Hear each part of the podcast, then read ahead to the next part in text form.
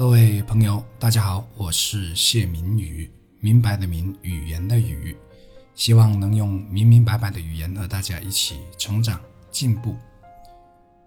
前段时间，一位朋友问了我一个问题，我觉得把它做成专题挺不错的。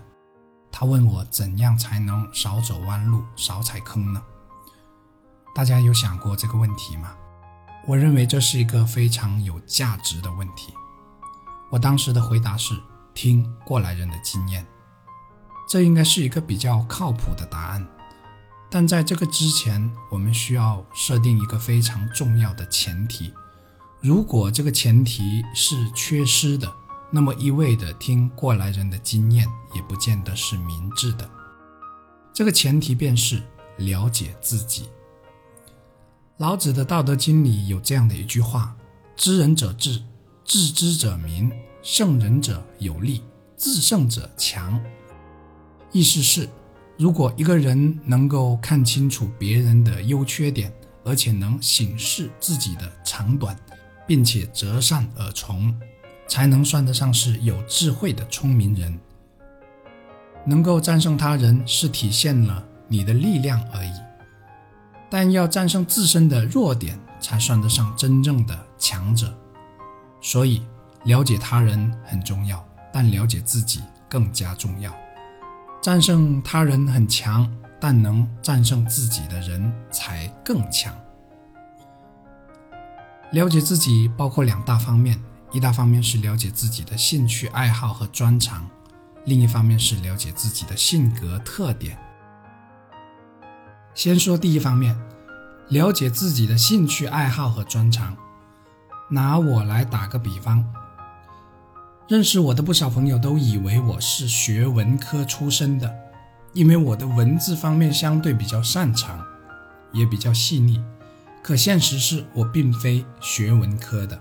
而且我的学历也不高，这样的反馈多了，就会使我产生这样的疑问：我人生的方向是不是错了？我现在所从事的事业好像并不能发挥我所谓的才华。所以有朋友就说我是一个被电商耽误的人。我虽然没有出过书，但已经有一些朋友，包括一部分听众朋友，都期待我能出一本书。是的，直到如今我才发现自己有作家的潜质。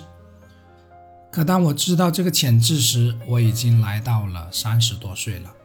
如今我所从事的行业是电商业，那么我是不是走了一条弯路呢？我不知道，但我知道，只有在文字的世界里，才有忘我的感觉。当然，历史不容假设，人生没有如果。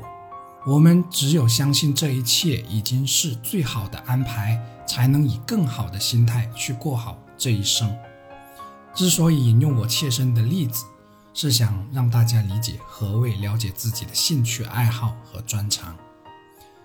高中的时候，我有一本周记，是老师布置的作业，就是每周写一篇作文。我的周记基本是超额完成的。而且还额外写了两篇分别长达二十页的短篇小说。我在高中时在写作这一块就有与人不同的地方，不是因为我擅长写作，而是仅仅喜欢写。其实我的水平还是相当一般的，在班上顶多排中偏上一点，而且还是普通班，不是重点班。可那时如果有老师能指点或者鼓励一下。我可能会大有长进，且有可能在高三选专业的时候会考虑文科有关的专业。如果我们不了解自己的兴趣爱好和专长，或者错认了兴趣爱好和专长，那走弯路是必然的。可人生的真相往往是，在我们很年轻的时候，我们对自己是缺乏了解；当对自己有所了解时，我们已经不再年轻了，甚至很多人年过半百都不了解自己。当然，这里需要我们思考的是我们的教育问题。和西方教育比，我们更难在年轻时发现自己的兴趣爱好和专长。而人生最幸福的事情之一，莫过于找到自己喜欢的一份事业，并为此拼搏。所以，这里给大家思考和总结的是，在我们年轻时，一定要勤于思考自己的兴趣爱好和专长。说大一些，就是要知道自己的人生使命是什么。我是相信每个人生来都是带着使命的，只是很多人并不知道自己的使命是什么。另外，我们在学校受教育时期，一定不能让教科书的知识将我们大脑塞得满满的，而是要留一部分给自己独立思考和自发学习的时间。我认为这是很重要、很重要的。如果我们所从事的工作，与我们的使命是相匹配的，那么我们的潜力会得到最大程度的发挥。那我们如何了解自己这一方面呢？有什么捷径呢？我认为基本是没有捷径的，只有经历过很多事情，我们才能知道自己适合做些什么，放在什么位置上。但有一个方式可以让我们少走弯路，那便是多思考自己。与人和环境的关系，并从中发现自己的与众不同。在技能方面，也要勤于思考自己哪方面会比人有突出的优势。你只有在这方面不断思考，你才能找到与众不同的那一部分。比如，你在这一块领域的观点很独到。当然，没有天生的能者，能者都是学习和训练出来的。这也是对的。我刚才分享的所有内容都只是相对而言，就是相对于你的特质来说，更适合从事什么样的工作或者事业。总而言之呢，如果我们能让自己往自己的人生使命靠近，就能少走弯路。但完全不走弯路、不踩坑是不太现实的，哪怕是更能体现尊重个人特点并因材施教的。西方教育。现在来说另一大方面，了解自己的特点，这个我认为和了解自己的专长一样重要。专长可以通过后天学习而得到，但性格特点往往是天生的。了解自己的性格，包括了解自己的优点和缺点。很多人做事业之所以失败，并不是失败在能力不足上。而是失败在自己的性格上，比如过于优柔寡断，或者过于激进，又或者因自己的性格与合伙人冲突导致等等。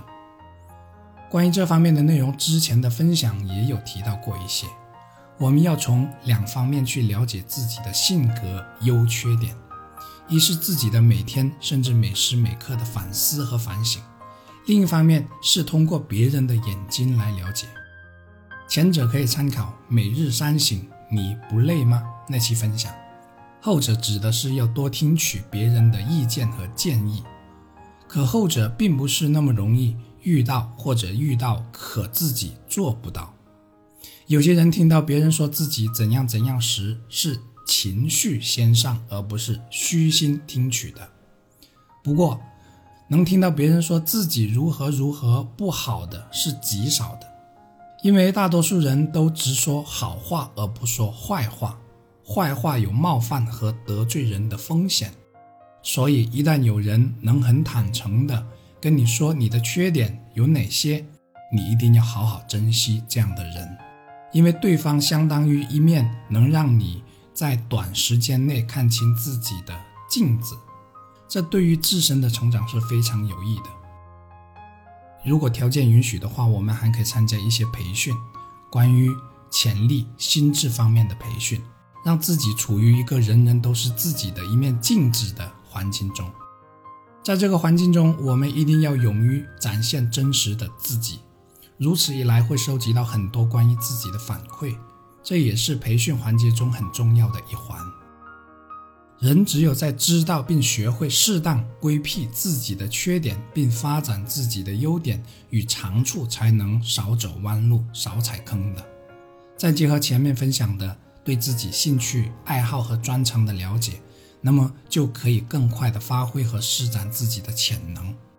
不过这需要一个不短的时间。其实四十不惑的大概意思也是这个，但这个四十不惑在当今时代好像要推迟了，因为大部分人到四十岁仍然不知道自己的未来方向在哪里。最后，我们来总结一下：少走弯路，少踩坑，分两方面，一方面是了解自己的兴趣爱好和专长，另一方面是了解自己的性格优点和缺点。前者需要多思考自己与众不同的过人之处，然后放大这个过人之处；后者要多反思反省自己，同时也要虚心听取别人对自己的评价。好了，本期分享就到这里了，感谢大家的收听，一起加油！